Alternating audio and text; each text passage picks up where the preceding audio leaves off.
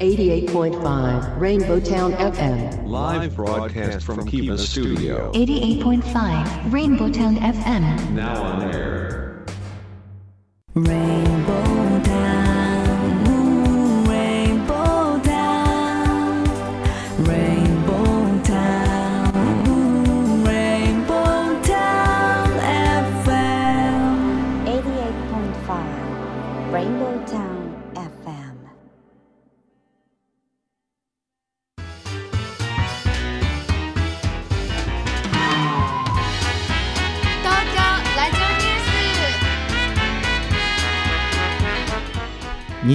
2021年4月13日時刻は14時を回りました FM88.5MHz レインボータウン FM をお聞きの皆さんこんにちは東京ラジオニュースメインキャスターの松ピーこと松本哲弘ですパソコン、スマートフォンを使ってサイマルラジオやリスンラジオでお聞きの皆さん、ポッドキャスト、スポティファイでお聞きの皆さん、こんにちは。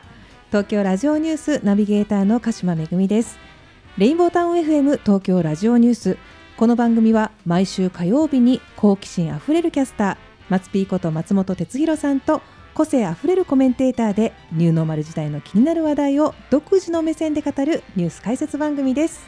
はい聞いているあなただけにお送りしますと、えーいうことで、はい。えー番組冒頭から手前味噌な話ですが、はい。えーこの東京ラジオニュースのポッドキャストのランキングのうん乱高下がひどいです。そうなんですよね。急上昇乱高下ひどいよね。えー実はその3月の27日、はい。えー土曜日だったんですけど、えーニュース解説でポッドキャストランキングが7位すごい7位すごいですよね、はいかなり上がりましたね。はいはいろいろあの目指せ CNN ぐらいのランキングのところまで。あの、もう見えてましたよ。あの CNN の。CNN の大体いつもうん。 One two three のどこかに入ってますからね、はい。なんと7位ですよ。はい。というふうに、ね、ぬかゆ喜びをしたのもつかの間、はえー昨日、えーニュース解説のランキングチェックしましたら、うん。120位と。ガーンと、はい、なんでしょうね。こんこんなに乱高下するものなんですかね。そうなんですね。うん。そう。まあまあ要はランキングですから、はい。えーまあ、聴取されたはい、うあの数に比例してるとは思うんですけど、何をきっかけにこの聴取する人たちは増えたり減ったりしてるのかなというのが、私たちあのやってながらですね、はい。まあ、今日も本番前にあの話をしてたんですが答えが出ません 答えが出ませんじゃなくて あの分かりません。ねうん。ただ何かをきっかけにあの広まって前はあの、えー、アップルの,、はい。あのトピックスうん。とかにポンとね時々上げてもらったりしてそうするとダーッとねはい。入ってきたりもしてたけど生実家それだけではないような、うん。うん気配もあるということなんですけどね。もうちょっとんずっと上がるとね上がれるように頑張りましょう。そうそうそう。そう、えーでなんでねあのオープニングからこの話してるかというとね、だってこの話するとね上がっていくんだよ。少しずつ。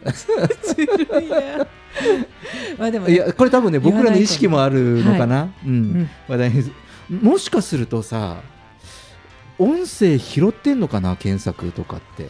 僕昔なんか専門家の人に聞いたことあるのよ、はなんかその YouTube とかもそうだですけどだんだんあの今音声っはいはい。てテキスト化できるじゃない、うんうん。だから喋った内容が検索キーワードになって、ね。あの上がるんですよっていうのを、あ。のじゃあ Google に詳しい人にあの教えてもらったことある。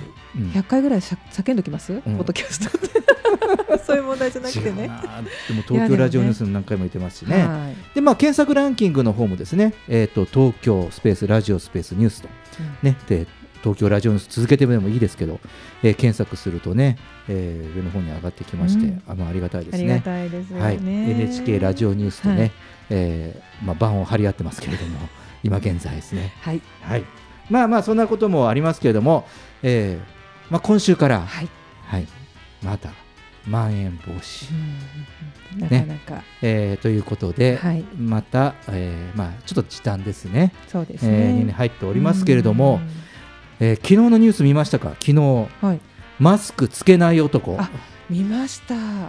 マスクつけない男がね飲食店で揉めて、ね。トラブルになって、はい。ね、警察に捕まってね。でおまわりさん殴っちゃって、ね。え公務執行妨害。こんなことで喧嘩になる世の中になってしまうとはっていうふうにねもう数年前は思わなかったですけれどもね。そうですね。まああってほしくないけどまあ時代のニュースかなというふうに思いましたし、はい。いや僕ねこれあ確かにマスクがどれだけ有効なのかとかねなんかいろいろなことを言う人いますはい。とかさだからそこは人がこれだけいろんな価値観を持って人生を送って暮らしてる以上、うん。あのねそれはあると思いますよ、うん。うん。いやあのできる限りマスクはつけないようにしてますと、うん。ただその公共の場っていうかその人と触れ合う場にした時は他の人はまた違う価値観で暮らしてるわけだから、そうですね。うん。そこのね、えーの接点ははい。ちゃんと守らなきゃいけないし、うん。まあ、自分がそういう価値観を持っているんだったらそういう他人の人と触れ合っちゃダメだよね。うん。うん。ね。確かにな。そうですね、うん、だからその他人の脅威になることはしちゃいかんと思う、はい。うん、いろんな考え方価値観があるかもしれないから、だからなんかちょっとこれがねあのなんかこう反対にさ自分のこの価値観を押し付けようという感じじゃない、そうですね。うんううん。ん、つけないっていう価値観はい。を他人にも強いるという行為だから、だからなんかちょっとそれはねあのちょっと許せないなと思ってこのニュース見てました、はい。うん、まあちょっと世知辛いね世の中になったかなと感じますよね。なんかじ自己主張できそうな世の中に見えて実はそうでもなくっていう感じはしますよね。うん。なんかいろいろ周りとバランスを取りながらうん。やっていかないとっていう,、ねそうですね。マスク一つにしても、はい、ね、考えさせられますようね。まあね健やかに平和に暮らしていきましょうよ。確かにレインボータウン FM 東京ラジオニュース。この後は世の中のニューノーマルを追いかけて紹介するニュースピックアップ。そして14時20分頃にはメインコメンテーターにライブ配信サービスアミーダ代表阿南秀樹さんこと DJ ジェットさんを迎えて今日最初の話題について語ります。東京ラジオニュース。東京ラジオニュース。東京ラジオニュース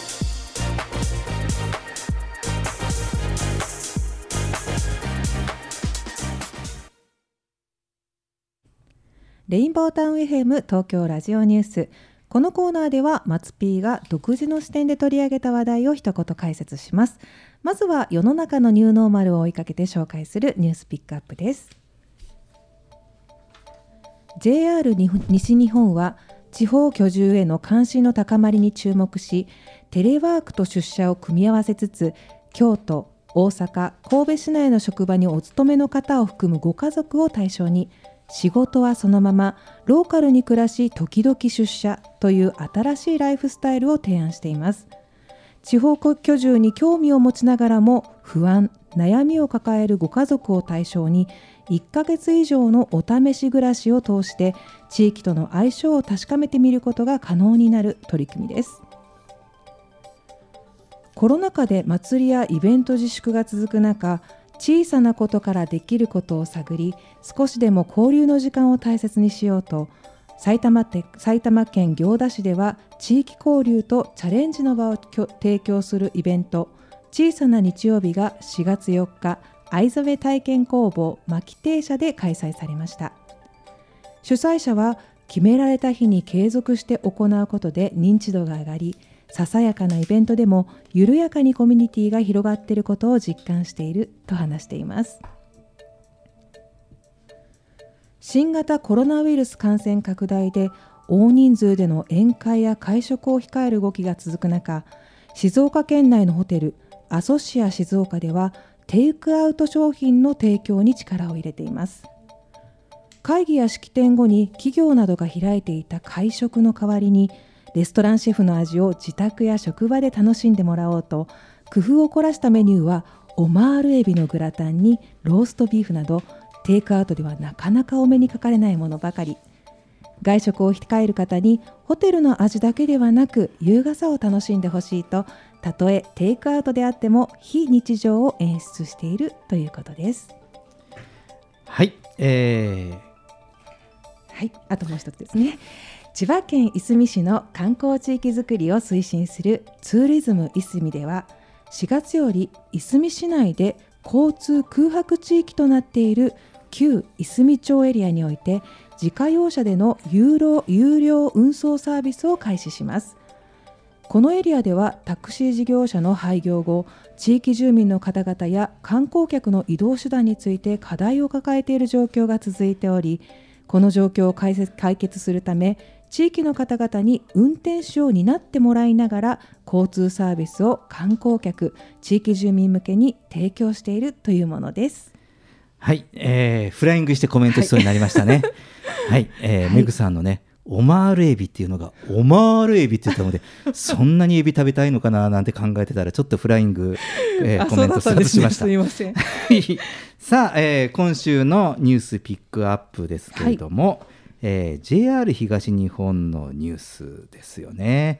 これは、えーまあ、JR 東日本からニュースよりも、こまあ、これからですね、いろいろその2拠点生活とか、うんえーまあ、I ターンもそうですけど、こういう時になかなかこう踏ん切りがですかね、まあ、どういう暮らしになるかね、新しい街で暮らしていけるんだろうかとかね、えーそういうのって不安だったりするのかなと思いますが、えーこれがですね、えーお試し暮らしとはい。いうね、えーこういうものを通して、まあ、その町と地域との相性を確かめて、うん。えーまあ、進めるかなどうかなっていうふうにして入っていくというのが始まったということなんですけどね、うん、お試し暮らしですよ。うん。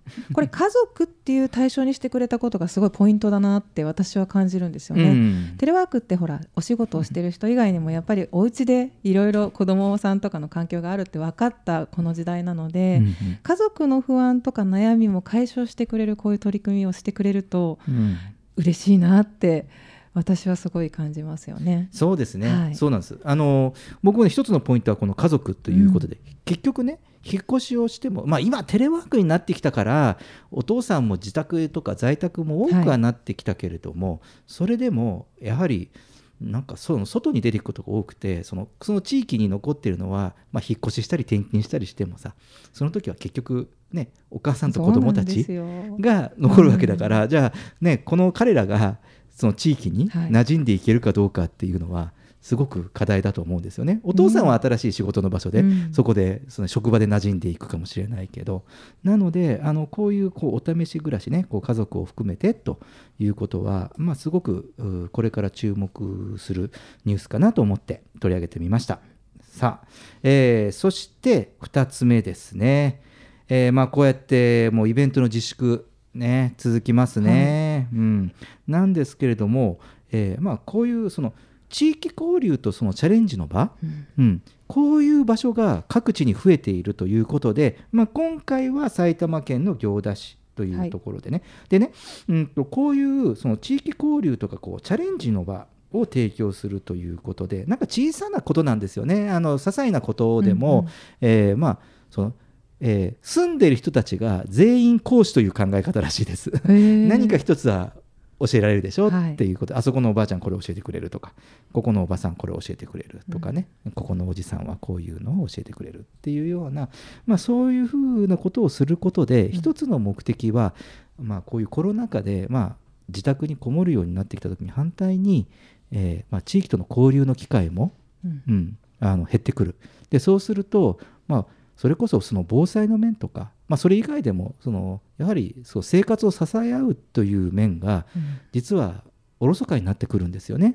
うん、なので、まあ、こうやってこう接触感染とかこういうことには気をつけながらもやはりこういうコミュニティ、うん、あのそのきそのなんだろう地域の人の顔を知るというね、えーこういう活動が、えーまあ、盛んになってきているということで取り上げてみました。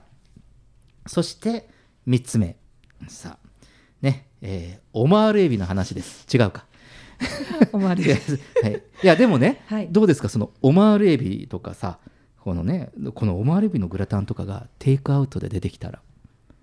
ね。いやー特別感がね。特別感がありまありすよね。ますよ。なんかこう、うん。お家なのにお家じゃないみたいって絶対言われますよね。うん。うん。そうですね。でやはりまあこれから、えーテイクアウトっていうのはまあ一つこう今までもう宅配とかね、はい。あのお寿司屋さんの出前とかありましたけどまあその一つのスタンダードなスタイルにうん。テイクアウトで、えー食事をを持ってきてもらうっていうのはまあそのコロナ後コロ、まあ、コロアフターコロナになってもまあ一つの、まあ、日常的な常識になるのかなと言われてるんですが、まあ、そこでそのいろんなホテルさんがね僕やってると思うんですよ、はい。うん、やってると思うんだけどなぜこの、えーアソシアさんを例に出したかというと、はい。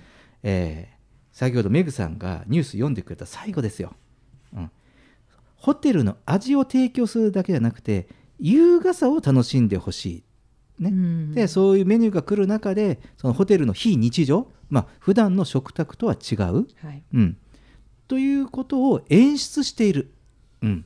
ね、こういうねお仕事の中にそういう演出ってこう入れてる、でこのニュースを見てで実際にね僕いろんなホテルさん他もあのちょっと検索してみました、うん、なんだけどうーんその、まあ、お弁当にしたりとかあとその使ってるメニューとか、うん。あともしくは、えーっとテイクアウトにしやすいものを提供してると思ったんだけどね。でそれってあの、まあ、今これだけ多様にお弁当とか、は テイクアウトがあるとそのホテルの存在価値っていうのを提供したものじゃないとといけないんじゃないじゃないせっかくだからそこを一緒に提供することで選ばれると、うん。なんとねこのアソシアさんのこのテイクアウトって1人前5000円するんですよ。ででこれ売上好調。へえなので職場の皆さんとか、はい。なんか会合とか、うん。あとまあその会合があった後にあ会合というかまあご大きな会、まあ、合同会議ですよね、うん。会議が終わった後今懇親会できないから、うん。その時にあのお客様とかねやった後に帰りに今日はほら一緒に飲んで帰れないからご自宅でお召し上がりくださいっていうことで、うん。オードブルのセットを持って帰ったりとかっていうね。まあなんかこういうことにこう使ってると、うん。ですごい非常に売れてるということなんですよね。だからなんだろうそのこういうメニューをこういうコースを今いろんな加工技術もあるし保存技術もあるからやはりそこを頑張って、あほここのホテルのメニューがそのままホテルをお届けしたっていうメニュー開発をしていただけるとなんかもっともっとなんか付加価値がついて、うんうんホテルならではのテイクアウトってなるのかなと思ったんですよね。だから僕ホテルがねあのほらよくある市販のお弁当のケースにホテルのメニューですってい入れても僕なんかピンとこないんですよ。ああホテルっぽくないですもんね。ホテルっぽくないです。いくらホテルの味はい。でそこが詰まっててもっと思ってて、でこれはね一つね今それこそその飲食サービス業の方が頑張ってらっしゃると思いますけど、まあいろんな今今日はホテルの話題にしたんだけどこういうそのお店とかやっぱり普段のこうねこう食べに来たっていう日常はないシーン、うん。そこを演出するようなことがテイクアウトでも必要になってくるのかなと思ってちょっとこれはね深い意味があるなと思って取り上げました。はい、そして4つ目は、えー千葉県いすみ市のですね、まあ、要は何かというと自家用車が運送自家用車で運送する、まあ、自家用車がタクシー代わりに観光タクシー代わりに使ったり、市民生活の足に使うということですね。はい、昔、えー私たちの時代 まあバブルも弾けたか弾ける前か弾けたか、そこぐらいの時にはですね白タクというものがあって、はいありましたね。ありましたね。これ違法なんですよ。後ね。そう終電たちね。普通の自家用車でおじさんがいてね、はい。でね一般の車で。これってやっちゃいけない。法律的にやっちゃいけませんということだったんですけどでもこれだけ少子高齢化が進んで、うん。まあ、地域で、まあ、いわゆるもうタクシー会社もねタクシー事業を営む人もなくなるとじゃあ何を使おうかってなると、まあ、地域住民の車、うんまあ、これを活用して、まあ、家事使用してない時はあと、えー時間もですねあの、まあ、運転してもいいよっていう人は、えーまあ、市民のパワーを借りようという、うんまあ、そういう考え方で、えーまあ、まず限定的にですけれどもねこういう取り組みを始めたということなんですよ。これね非常すごくこの取り組み市民生活に必要かなとうん。思うんですよね。田舎でなかなかバスでバスからしかもバスから遠い、ね、あの僕の九州の田舎もそうですけど、まあ、周りが田んぼがあってねなかなかバス停からも遠いんですよ。だから一人暮らしのおじいちゃんとかおばあちゃんとかすごい大変なのね、うん、タクシー呼ぶだけでもなかなかそんなに田舎って台数走ってなくって、うん、なのでまああのね、近所行き来があるとじゃあちょっと時々あの買い物連れて行ってあげようかっていうそういう近所付き合いもあったりもするんですけど、なかなかね、えーそういうのがあのなくなってきた昨今では、まあ、その行政としてこういう取り組みをするのはいいのかなと。なので、まあ、自宅自家用車がね時には、えータクシーになったり、うん。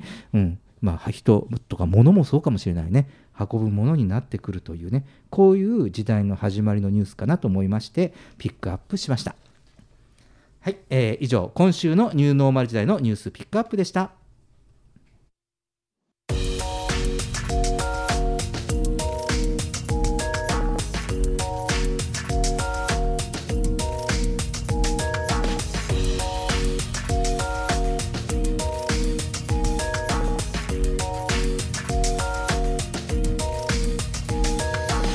東京ラジオニュース。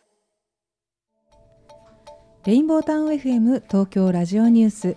今日最初の特集テーマはニューノーマル時代におけるスポーツの価値です。はい、えーメインコメンテーターはライブ配信サービスアミーダ代表の阿南秀樹さんことジェットさん。よろしくお願いします。よろしくお願いします。さあ今日はスポーツがテーマです。はいはい、さあスポーツお好きですか、大好きです。えー寝不足じゃありませんか？寝不足です。僕も寝不足すごい寝不足です。ですねもう今リズムがちょうど壊れちゃいましたうね。なぜ寝不足かというとマスターズゴルフはい。うんねこれあの後で、はいまあゴルフまあみ観戦をねテレビで中継を見た人は、うんまあ、もちろんそのゴルフファンとか男性陣が多いかもしれませんけど、はい。その後のニュースの反響は、うん。もうゴルフやる人やらない人関係なく、うん。やはりその日本人初の快挙ということでね、うん。湧くし、うん。まあ、こういうニュースが出てくるとはい。元気になりますよね。そうですね。うんうんなんかちょっと頑張ろうかなとかそんなすごいことだったんだってね、若い子たちは 思うかもしれないですけど、本当にすごいことですよね。そうですねね。僕はあのゴルフというよりもこの松山英樹選手の取り組みうんっていうのはその海外で活躍する日本人選手もちろんね野球だとこうメジャーで活躍、はい。ねまあ、チャレンジしてる人たちとかなんかそういう人たちのう、ん。うん、なんかこう活動を追いかけるのが結構好きで、はい。うん、なんかそういう人たちが置かれてる境遇とか、うんそのどういうふうに、まあ、後ろの扉を閉めて、はいもうねあの片道切符で行ってるかとかっていうことの話をね、ううんん。見聞きするのが好きなので、まあ、はいその中の一人が、まあ、松山英樹プロうんだったんですけれども、はい。まあ、そういうこともありましてですね、はいはい。えーまあ、最近では、まあ、水泳の池江璃花子選手も、ううん。んもうね、本当、なんか涙が出るね、ああいう人のね、はい。頑張りね、見てると、まあ、こうやってね、全日本選手権で優勝して、はい。まあオリンピックの切符を手にして、うん。うん。で、まあ、先ほども申し上げましたけど、まあ、松山英樹プロ、マスターズ優勝と、うん。ね、スポーツが感動を与えてくれてますけれども、まあ、ちょうどこのタイミングで、こういうニュースも、まあ、湧いてますので、うんこのコロナショックの中で、はいスポーツの価値とか、ううんん。こういうものを改めて考えてみたいと思って、はい。えー急遽企画しました。うん。うん、なんですよね。で、まあ、ジェスさん、今、このご時世でこういう、はいそのスポーツのはい。価値っていうと、何だと思います？そうですね、うんまあやっぱり一つそのエンタメっていう視点から見たときに、うん。そのなんて言うんだろう。今いろんなイベントとかが中心になったりこうしてるじゃないですか、うん。その中でまあいち早く、まあ、このままじゃ僕はオリンピック絶対やった方がいいと思ってる派なんですけど、うん。あのーやっぱりこのイベントとか自粛ムードのを変える再開するっていうのはやっぱりこうスポーツっていうなんなんていうんですかいろんなのあるじゃないですか世の中に。なんだろう例えば演劇とか、あのーなんだろうギャンブルとかもあるし、いろいろこう娯楽とかそういうものってあるけどやっぱりスポーツの立ち位置っていうかその格とか役割っていうのは、やっぱり、あのー人々が賛同しやすいし、うんうん。あのースポーツの位置づけっていうのはすごい大事で、うん。スポーツがやっぱり最初にこうこのイベント自粛とかをうん。切り開いていく第一番目の、にこう順番をつけるとしたら、やっぱりならなきゃいけないんじゃないかなってすごい思ってて、うん。なのでもうオリンピックとかもそうですけど、うん。やっぱり、まあ、いろんなやり方あると思うんですよね、やっぱあの、パえー、となんていうの？そのコロナで、ね、感染うん。出しちゃいけないし、うん。だからそれも重もうすごい知恵絞って大人たちがいろんなこと考えなきゃいけないけどやっぱりスポーツが先にやらないと他のものってあと追えないんで、うん。やっぱりうんなんとかこのスポーツに関わる人たち、うん。まあ、こういう選手がまず最初に、あのーもう池江璃花子選手が、ね、優勝したことで一気にこんな国民感情が、うん。もうオリンピックなんてなんとかって言ってた、ね うん。もう何割ぐらいの感情がコロッと変わったじゃないですか。潮目が変わったっていうか、うん。なだからもうこれぐらいやっぱスポーツの力とかってあると思うんで、うん。やっぱりなんだろうこのエンタメっていうところから見たときにやっぱスポーツがまずなんとかこの自粛ムードをうん。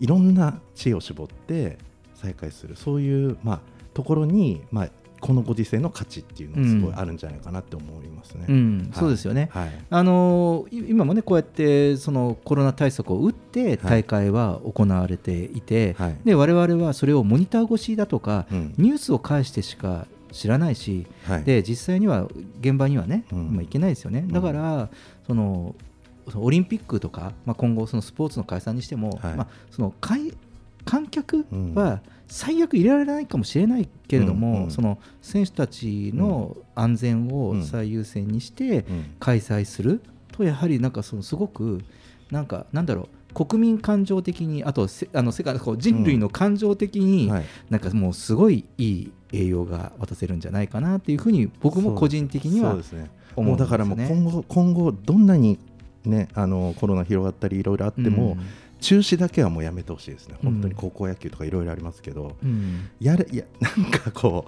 うもちろんなんかね気をつけなきゃいけないし、だけどやるっていうことを前提にやっぱり、うん。こういろいろ知恵を絞りたいな。そこには協力したいなって僕も思います。そうなんですよね、はい。だからまあそういうね中でまああね実際には選手にとっては、ねなってほしくないけどやはりその試合がねその中止、大会とかがやれないっていうことが、やはりこう一番のモチベーションが低下するところ。なぜかというとね試合そのものがないと感動を届けることができないからね、はい。まずその可能性が0-1かってなった時に、ゼロだって考えるわけですよ。はい。でこれまでだとするとその、まあ、一つ今日は僕が話題にしたいのはスポーツの役割が少しその変わってきたのかなっていうことなんですよね。はい。だからその、まあ、その競技をする上でその最大の目標であるその試合がなくなったことで、うん。モチベーションが低下したり、うん。まあ、またその選手としては焦りや不安を覚えたりするっていうことを、多かれ少なかれ抱いていると思うんですよね。でそしてそのまたいろんなその個人競技であっても団体競技であっても、まあ、その所属チーム、ねえーっていうのが所属クラブとかがあってやはりこういうそのコロナ禍で経営状況とかあとこれまでの実績次第では契約が止まる、で実際まあそんなに大した選手なんですけど僕も自分の人生の中に個人的にこの経験があるので、僕は怪我してです。けどそのやはり競技ができなかったりとか、成績が悪くなるとその所属企業から契約が、うん、止まると。うん。ね。まあ、そういうそのせい、まあ、選手活動を継続するっていう立場がね脅かされる可能性が出てくるんですよね。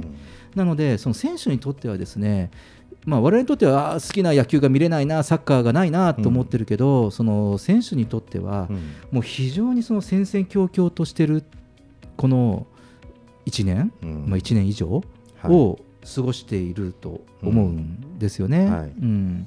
で、まあ、そういうそのまあ、そういう苦しい状況があるからこそ、まあ、そのただ競技に没頭していたというそのコロナ前の、うん、そういう考え方から、はい、えー、まあ、競技、まあ、その選手自体が、うん、まあ、競技の価値とか、うん、まあ、自分の将来について考え直す必要に直面しているのかなということをもあえて、えー、僕は思いますね。うん。だからあの選手活動プラスアルファよね。うん。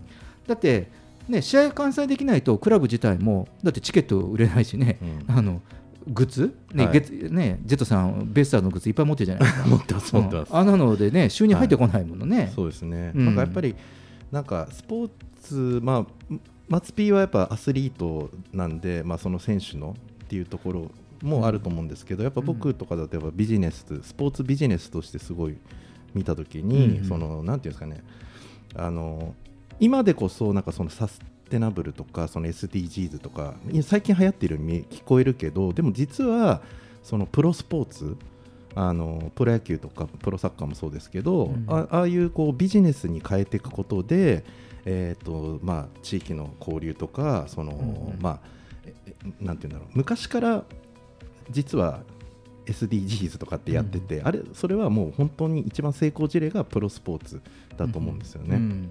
であのいろいろ地域の交流だったり年代の交流だったりっていうのができてでやっぱり、えっと、エンタメとその同様にそのファンとの距離感っていうのをどう縮めていくかっていうのをこう考えていくことでやっぱりそういうシステムを作っていくっていうところがやっぱり、まあ、これが大事かなと思いますね。うん、そうですね。今あのジェツさんねあの言ってくれたように、まあ、このコロナ禍を受けて試合以外の場であの、まあ、いろいろな不安の人人と社会とつながる新たな取り組みを実際にやっている選手とか、はい。もうクラブも出てきてると思うんですよね。うん。でまあ、具体的にはそういうその自粛の期間中に、はい。ね、あの選手とかクラブがこう YouTube とか Instagram ねこういったこう SNS 上で自分たちのトレーニングの動画とかあと技術を解説する、うん。うん。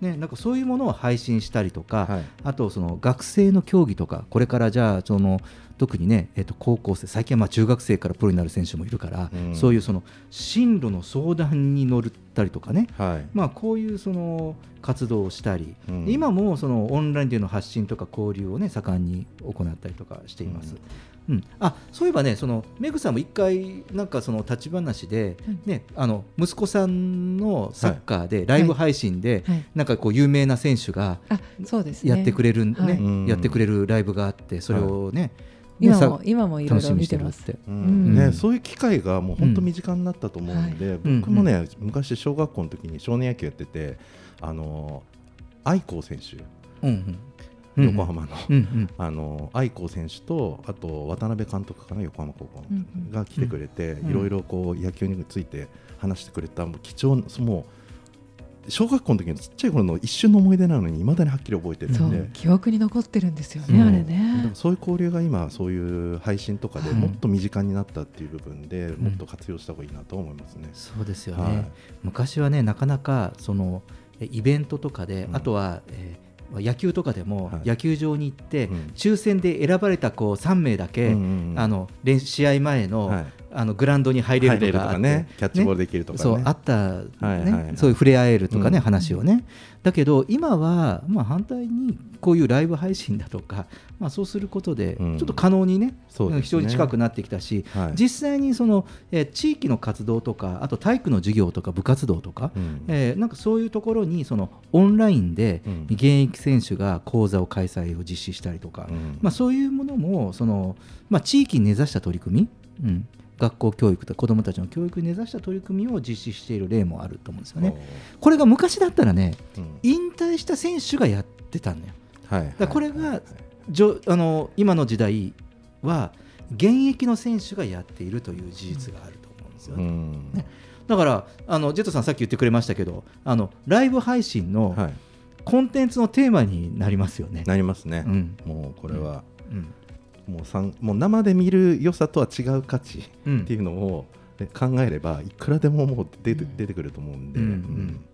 もっと盛り上がっていくと思いますね。うん。はい。そうですよね。だからまあそのねまあこれからのそのスポーツ選手像とか、うん。まあスポーツのあり方って考えるとその競技以外の何か、うん。うん、ってまあそういうものをその届ける取り組みがまあ増えていくと思うんですよね。ただまあその誤解なくなんですけれどもやはりそのその試合とかねその大会とかその競技に全力を尽くすことがこれがもうこれはもう本業というか、もう命題ですからね、まあ、試合でね結果を残すように努めることがまあ何よりも大切なことだし、うん。その結果を出しているからそういう人たちがから、うんうんうん。身近に触れていろんなことを教えてもらったり指導を受けたいし、なんか一緒に触れ合うとそのなんかその自分の価値として感じるというところがあるので、うん。非常にバランスだとは思うのですがただそのこれだけその確実に今年予定されたスポーツ大会が、まあ、アマチュアからプロも含めて、はい。絶対あるとは確約できない時代じゃないですか。うんうん。そうですね、うん。確約はできない時代になっちゃった。うん。だからそのスポーツ選手とかスポーツが、まあ、いわいわば、まあ、そのそれだけではなくて競技にプラスしてうん。何らかその人々の社会とか励みになるような価値を還元する、うん。そうすることであの、まあ、活動が、まあ、なんていうのなんだろうこう浮き沈みっていうか、ねうん。なんかすごくこう不安定な状態でもうん。価値を維持し続けることができるのかなとうん。いうふうに思うんですよね。うん。僕なんかあの震災の後に、うん。あの東北のねうんで迷宮プロ野球の迷宮会の人たち、まあ、村田兆治さんたちと、うん。南相馬の少年野球のところに訪れて、うん。まあ、野球教室みたいなことやったんですけど、まあ、その子たちもすごくあの喜んでくれて、ね。まあ、その手紙もらったりしたんですけどやっぱああいうなんていうんですかねあの、まあ、そういうのも含めて、まあ、それはまあ引退した人たちですけどこうなんていうんですかねまあ引退した人たちも交流、そのスポーツをやるだけじゃなくて、まあ、いろんな一緒にバーベキューしたりしたんですけど、うん。まあ、そういうこともなんかやっていけるかなと思いますよね。そうですよね、はい。うん、だからあの、まあ、これまでのね、まあ、競技とかパフォーマンスで、うん。まあ、いろいろ社会とか人に影響を与えることっていうのもあったと思うし、はい。あのそれこそこの番組で言うとその血の時代と風の時代っていうふうに言ってる通り、その風の時代はそのスポーツ選手はまたプラスアルファで、うん。競技の場以外でもその表現とか、うん。えー情報発信とか交流するそういう術をこう持って人とかこう社会に影響を与えていく、はい。うん、そういうことがなんかそれこそ今の時代、風の時代ののスポーツ選手というか、うん。うん、そういうイメージかなというふうに思います、ね、確かに昔よりなんか人となりみたいなのは分かるようになりましたよね、うん。やっぱり 野球選手とかもね。そうね。うん。強ければ何やってもいいんじゃじゃなくてね、うん。うん。昔の選手とかなんか怖かったですもんね、やっぱね。うん。うん。そうそうそう、ね、なんかまあえばってる感があったりとかね。そうそうそう。セカンドバッグ持ってるみたいなね。そうですね。はい。うん、なのでね、まあ、こういうね、新しくね、そのまあ、スポーツ以外の感動以外も人間性も見られるっていうのがね、うんこれからのね、スポーツの価値かもしれませんね。はい。はい、ジェットさん、ありがとうございましたありがとう。ございました。レインボータウン FM 東京ラジオニュース、今日最初は、ニューノーマル時代におけるスポーツの価値を話題にしてみました。東京ラジオニュース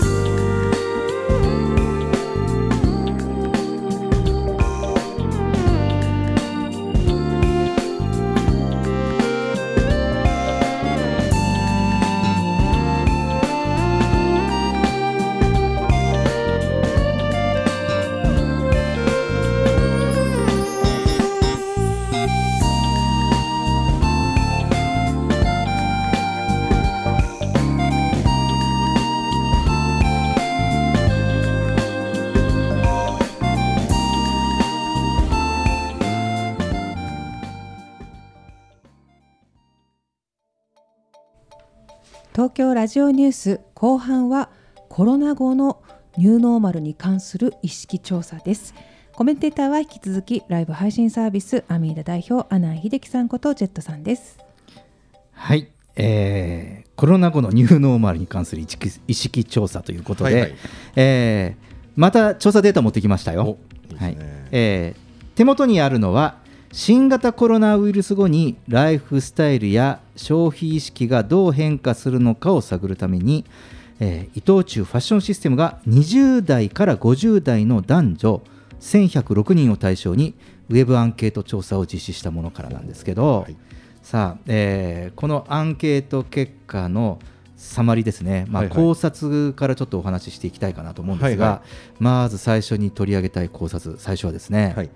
えーコロナ後ははい。テレワークと通勤を選べるようなスタイルを望むと。ほう、うん。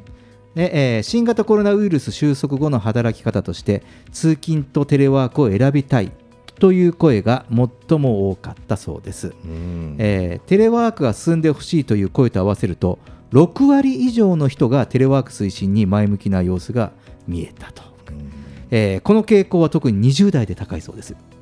でしょうね、一方で会社として推進するのは良いが自分はテレワークをしたくないと答える人が 40代50代これ我々ゾーンですね。おそらく管理する立場としてはテレワークではままならない事情があるのではと推察できると。おじさんたちわかるよ。わかるね。これ これ今日取り上げるとは知らずに、はい。本番前にうんうん。話してましたよね、話してました。テレワーク。そうもうねうちのね子たちみんなもうテレワークしたくてしょうがないんですよでもうやっと緊急事態明けてじゃあみんなでしね職場戻って頑張ろうって言ったら、うん。もうあの今日ラジオですよねテレワークでいいですか？みたいな。分かったよみたいな感じで。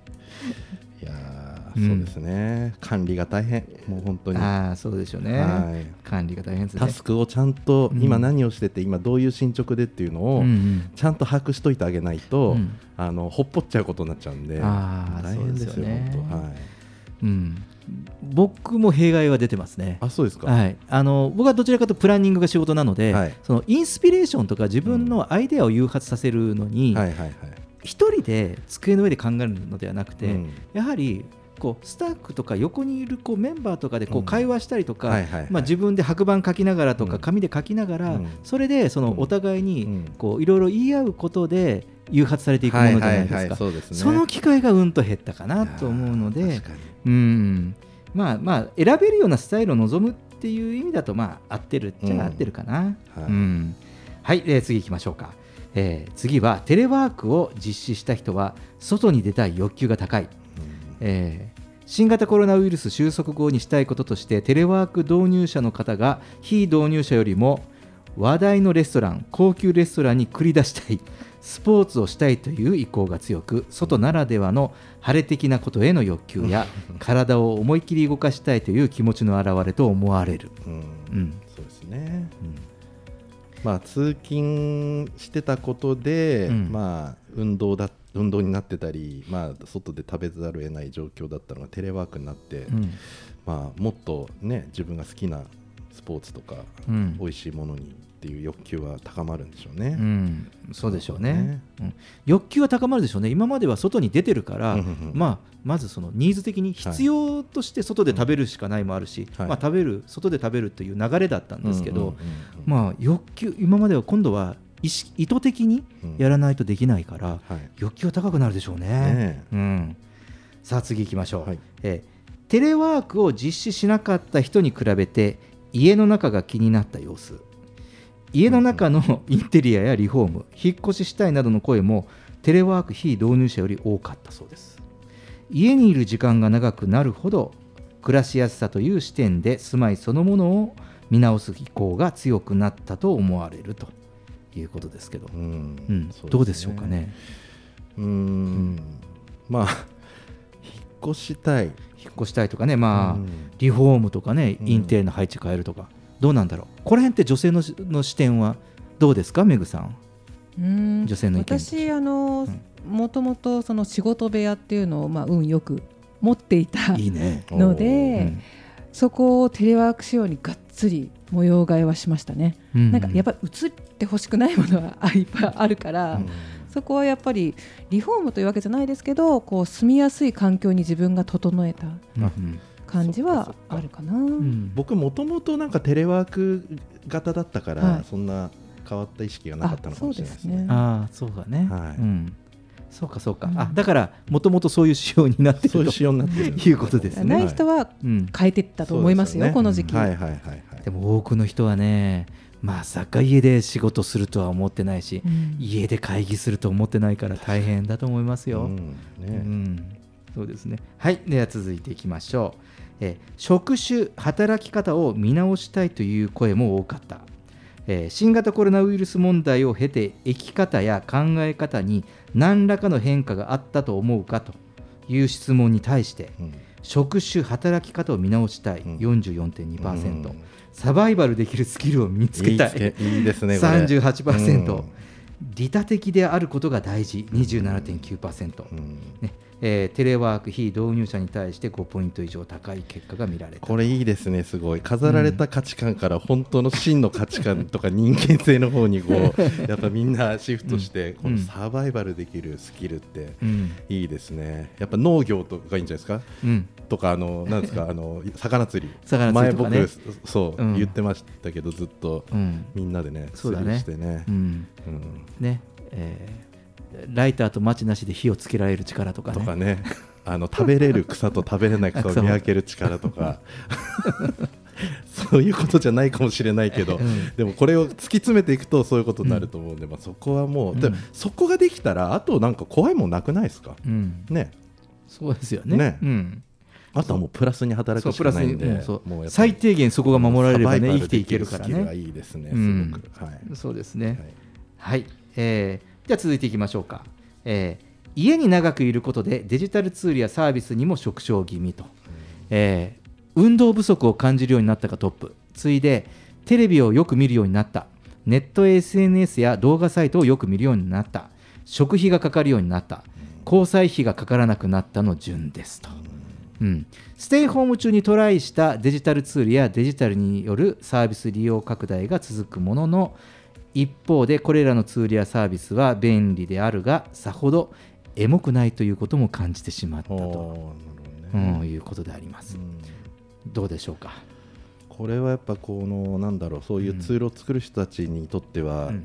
あのーすごく辛辣な意見でやっぱこれをエモくしていくように努力しなきゃいけないなっていうふうに、そうですね、はい、僕らは思いますけど、ねだからこれがいかにね、ううんん、感動体験のレベルまでうん。引き上げるかっていうのは、こういうねインフラとかうん。アプリを作ってる人たちは課題ですかね。そうですね、うん、そうですね。さあ、じゃあ、えー続いていきましょう。はい。はい。えー新型コロナウイルス問題が収束した後に、生活のスタイルや消費スタイルの見直しが進むと。うん。うんえー生活スタイルではできるだけ、えー貯金や預金をする生活。本当に必要なものにだけお金や時間を費やす生活、うん。物をなるべく減らした生活、うん。家の中の居心地の良さを重視する生活で、うん。コロナを機に生活のスタイルを見直す人が多数です。と、うん。えー消費スタイルでもあこれは前回も言ったかな。本当に必要なものだけお金を使うスタイルが最も高く、できるだけ安いものを買う生活スタイル、平易にあ安易に情報に踊らされずにしっかり見極めて利用購入するスタイルと、うん。慎重になる一方でストレスが溜まっているせいか、気に入ったものにはお金を使うスタイルも多いと、うん。ね、そうですね。さっき本番前にメグさん言ってたような気がする。これはなんかあれじゃないですか。商品企画の人とかは本当にここをどうあのアイデアをうん。練り込むかっていうのは大事でしょうね。いや本当商品企画とかサービス企画する人、うんうん。あの東京ラジオニュース聞かないとダメよって感じねです、あのもう思考が変わりましたから、はい。コロナ前とは。ね、うん。だから本当こういうの捉えてやらないといけないですよね、うん。さあ、えーそして最後です、えー新型コロナウイルス問題を経て家族の大切さを実感し自分で自分の生活を守る意識に、えー改めて家族が大切だと感じるようになったがトップです。マスクやトイレットペーパーの奪い合いを見たせいかやっぱり人は自分勝手なんだなと思うようになった。も多かった。またコロナ問題で注目された。利他的な生き方が大切だと思うようになったは今回の設問の中では最下位、ううん。ん、まずは自分の生活を守るという生活防衛意識が優先されるという結果となりました。ということです。うね。んまあ、これちょっと総括ですけどね。うん。うん。確かに。どうかね、うん。まあ、でも自分の価値観を照らし合わせると、僕はなんかうんうんって思いながら読んでしまう方ですけどね,、うん。うん。ねラジオ機の皆さんはどうでしょうかね。うん。そうですね。なんか僕はトイレ、まあ、この間も言ったんですけどトイレットペーパーがなくなっても、うんまあ、どっかにはあるだろうし あの自分がなくて困るってことは他にも困る人がいるはずだからみたいな、うん。結構本当楽観視したんであれですけど、うん。そうですね。奪い合いを実際見てなかったんで分かんないですけどすごかったんですかねね。僕もねあの全く我が家も関心がない方で、なんとかなるだろうって。結構なんとかなるなんとかなりますよっていうのが、なんかこう我が家の中では、そのこの会話が多くて、はいはい。なのでなんとかなるんじゃないって言ってたらなんとかなったかなって感じ、うん。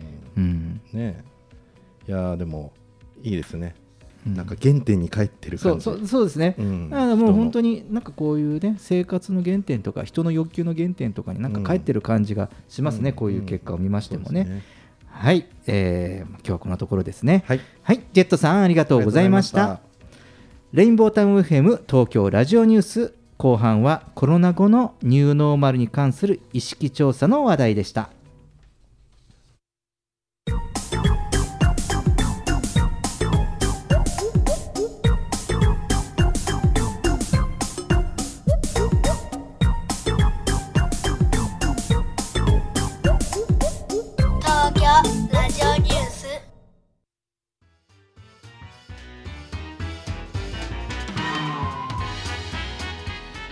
はい、えーもうエンディングです。はい。皆さん。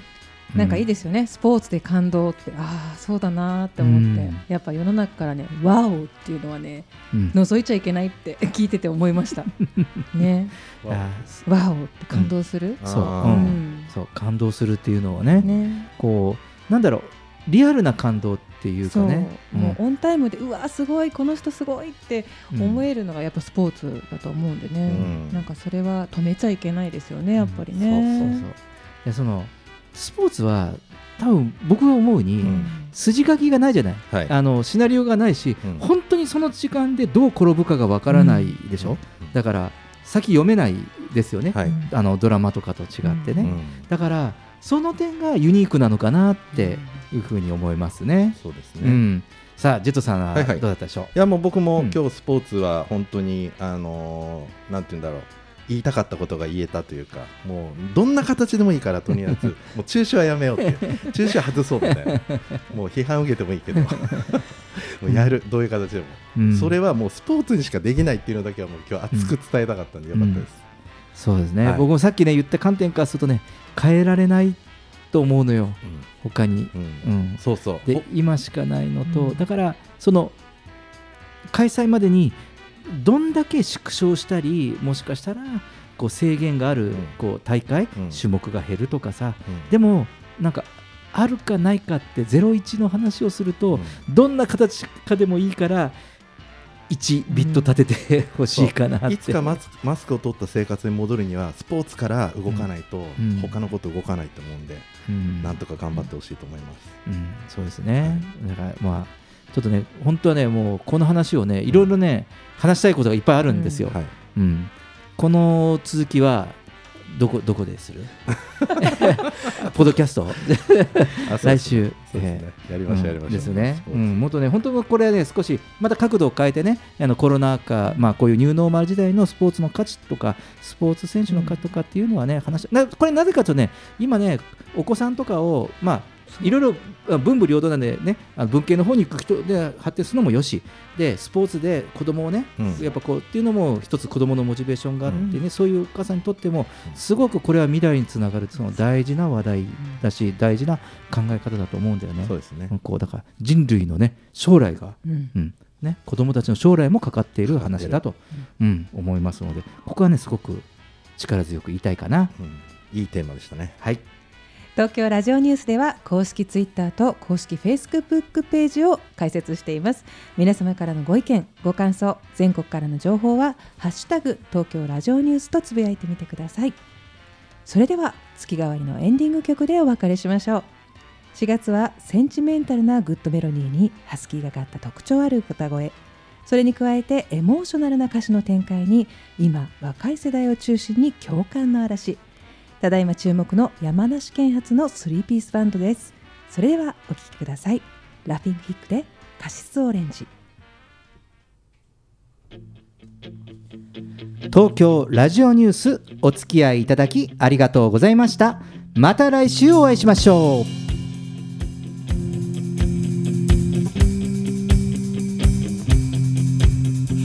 夢見る少女じゃいられない。現実はお金も時間もない。おしゃれしてデートに出かけたい。現実はパジャマ。家でえっと。愛されたくて吠えて愛してるなんて言って私を抱いてすぐ寝るの。もう飽きたわ。もう